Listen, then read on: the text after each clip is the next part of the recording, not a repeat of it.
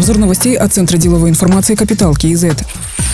Зачем Казахстану нужна лаборатория для изучения опасных штаммов? На этот вопрос ответил министр здравоохранения Алексей Цой. Лабораторию с хранилищем особо опасных штаммов вирусов намерены построить в Жамбылской области в 2025 году. Алексей Цой в кулуарах заседания правительства сказал, что строить планируют за счет государства. Вопрос финансирования на рассмотрении. Также изучается спрос, насколько лаборатория будет востребованной. Министр пояснил, что в обычной лаборатории невозможно заниматься опасными штаммами. Необходимы определенные условия, защитные костюмы, специальная обработка воздуха. Наличие такой лаборатории позволило в короткие сроки разработать разработать вакцину от коронавируса «Казвак».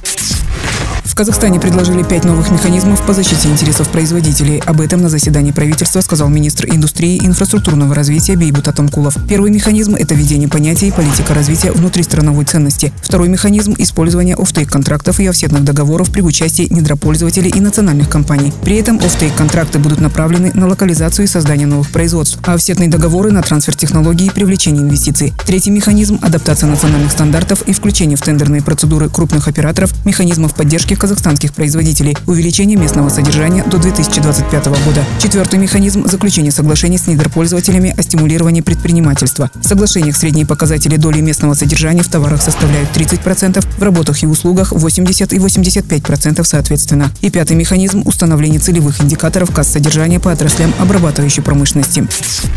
Первый президент Казахстана Нурсултан Назарбаев принял решение передать полномочия председателя партии Нуротан. Об этом он сказал на расширенном заседании политического совета партии партии. Возглавит Нуротан президент страны Касымжомар Токаев. Процедура передачи полномочий пройдет в соответствии с уставом партии. Главный научный сотрудник КИСИ при президенте Леся Каратаева отметила, что передача полномочий главы Нуротана действующему президенту является естественным и окончательное решение будет принято съездом партии. Схема, при которой глава государства является одновременно и лидером ведущей партии страны, будет обеспечивать синхронизацию действий и оптимальный формат работы, говорит эксперт. Депутат Мажилиса Ельнур Бисенбаев считает, что передача полномочий председателя партии является законным продолжением и утверждением прекращением транзита власти, который начался в 2019 году.